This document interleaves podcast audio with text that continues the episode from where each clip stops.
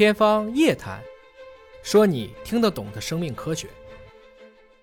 刚才我们有一位网友互动提到了，说孩子每天运动多久是合适的？我之前采访过这个近视保健的专家，他说每天至少两个小时的户外可以有效的降低近视的发生率。那放学哈到睡觉之前这段时间，亚平老师，您觉得孩子动多久是合理的？呃，您有什么样的看法？孩子去做运动，我觉得可以尽可能的让他释放多一点的时间给他。因为我们比较早开始进学校了，孩子从早晨，然后一直到下午大概三点半吧放学，差不多是这个样子，一直都在学校里上学。那么其实这个时候脑子很累了，像咱们大人都需要换换脑子，更何况孩子呢？因为孩子的注意力是非常有限的，所以呢，我想呢，就是如果是下了课了、放了学了，其实应该让他们充分的玩儿。我觉得在这里头，我需要去纠正一下，就是大家一提到体育这个事儿啊，就好像特别苦这个事儿。我觉得这个体育这个活儿是个玩儿的活儿。奥运会的英文叫 Olympic Games，这不 Games 不就是游戏吗？嗯，如果它不好玩儿，怎么叫游戏呀？所以呢，我是觉得我们家长一定要认清这个体育啊，它不是光是苦哈哈的一件事儿，它是很好玩儿的一件事儿，孩子们是喜欢的。甭管是什么运动，他只要喜欢，他一点不会觉得累。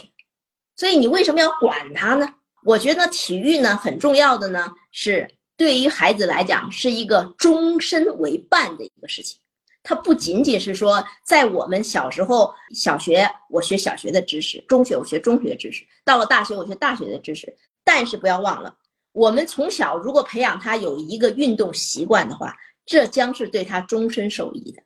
因为这个，且不说他对他的身体有多好。举一个最简单的例子，如果你会打个篮球，或者就会打个乒乓球，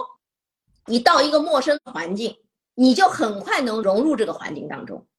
你除了学校你认识你的同学以外，你能够很快在这个学校里头找到你的位置，从而找到自己的伙伴和包括一些小伙伴，他就马上就能够融入进去了。所以我是觉得，我们家长在给孩子做运动的时候，不要那么的吝啬。不要说规定说哦什么你只能弄两小时三小时，我觉得他尽可能多的去运动，尤其是在小的时候啊，因为我观察啊，现在很多家长送孩子打乒乓球，大概从学龄前一般来讲是五岁，一直打到大概四五年级这个样子，因为到了这个小升初的时候，学学习压力来了，家长就开始着急了，哎不行了，赶紧要多去学习啊，要考试。那么这个时候，我们看到了很多的家长呢，去让孩子呢，慢慢的把乒乓球的训练的时间呢缩短了。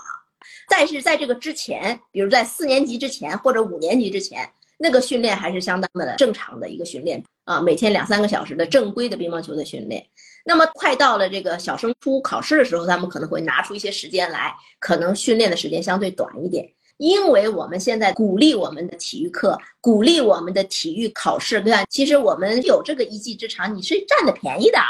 对啊，你因为你的这个考试，包括你有运动成绩的话，那好多好多学校要的，要这些孩子的。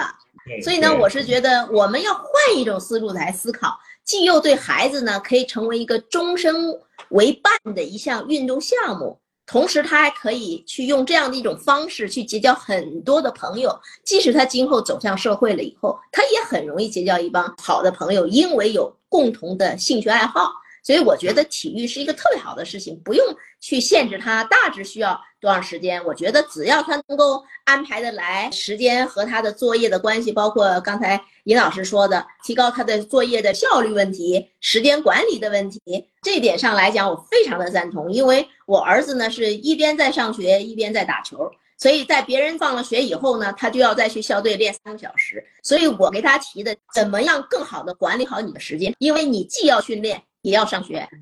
对，听完两位老师说的以后，其实我有了很深的一些感受，也让我回想起了一句话，就是说，其实并没有任何一个孩子需要被父母去教育，因为孩子的天性，你只需要尊重他，并且读懂他的需求，满足他的需求，他就可以成长得更好，是吧，尹老师？而且在这个过程当中，一直有人在发弹幕问我们啊，说运动能不能改善孩子的专注力？是吧，尹老师，您怎么去评价运动跟专注力之间的平衡？其实这个我现在还能想起来，在我小的时候在讨论，就是这个运动和学习之间的关系。小学二年级、三年级背的，就身体练得棒棒的，才能有充沛的精力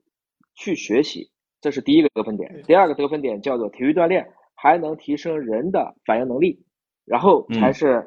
他可能说你可以保持身体健康等等一系列问题。就为什么这些问题会对我影响这么深呢？实际上你会明白，刚才邓老师讲了一个很重要的观点啊，人缘好的绝大部分体育不会特别差，嗯，要不然没什么可玩的，是吧？他得用各种手段交朋友，是吧？他他肯定是要有这样的一些社交的一些手段，特别是线下的这种接触。如果到了成人的时候呢，我们有时候也讲这个体育啊，邓老师管它叫 games，但这个 games 呢也有这种对抗性的，所以和平年代的打引号的战争。其实就是各种各样的体育，那体育是一种假的战争，但在这个过程中，我相信刚才二位肯定讨论了很多，你的专注力，你遵守规则的能力，甚至你创造规则的能力，你的管理协调能力，你的组织行为学的一系列的心理活动，其实都可以通过各种各样的运动来实现。所以运动不是单纯的就是某一种，比如说专注力或平衡力。或耐力，或爆发力，它是一个人和万事万物之间感知的一种连接。在这个过程中呢，其实这个体育运动也并不一定都要强调就是要竞技性的，或者说某一个特定性。我现在会劝很多岁数大一点的人，你比如说到了差不多四十岁左右的人，我说要提升你的柔韧性，或者我们术语里叫你的关节受限度。啊，这个要被打开。我们以前老话讲叫做“筋长一寸，可能寿延十年”。这说的是什么呢？因为现在我们的寿命在延长，但是最后我们比较衰老的快的，全部都是小肌肉，或者说我们的韧带。没有谁会在一些大的肌肉上有问题。所以你会觉得像华佗的五禽戏，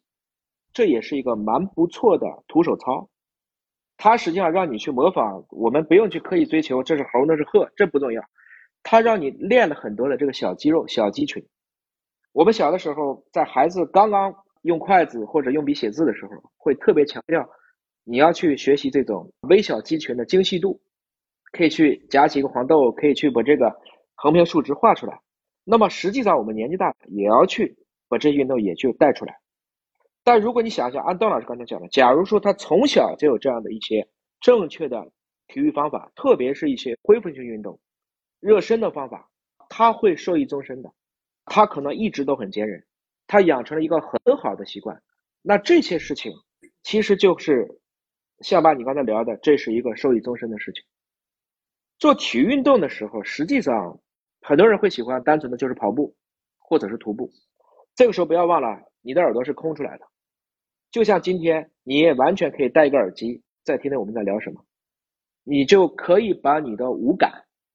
在一个同样的时间内变成了几种不同的一种安排。可能你的触觉让你的身体在路上，但是你的听觉却让你的灵魂也可以跟着一起去，我们一起去讨论一些内容。所以归根结底，还是要通过体育去提升人方方面面的各种技能。啊，我觉得不要做时间的敌人，要做效率的朋友。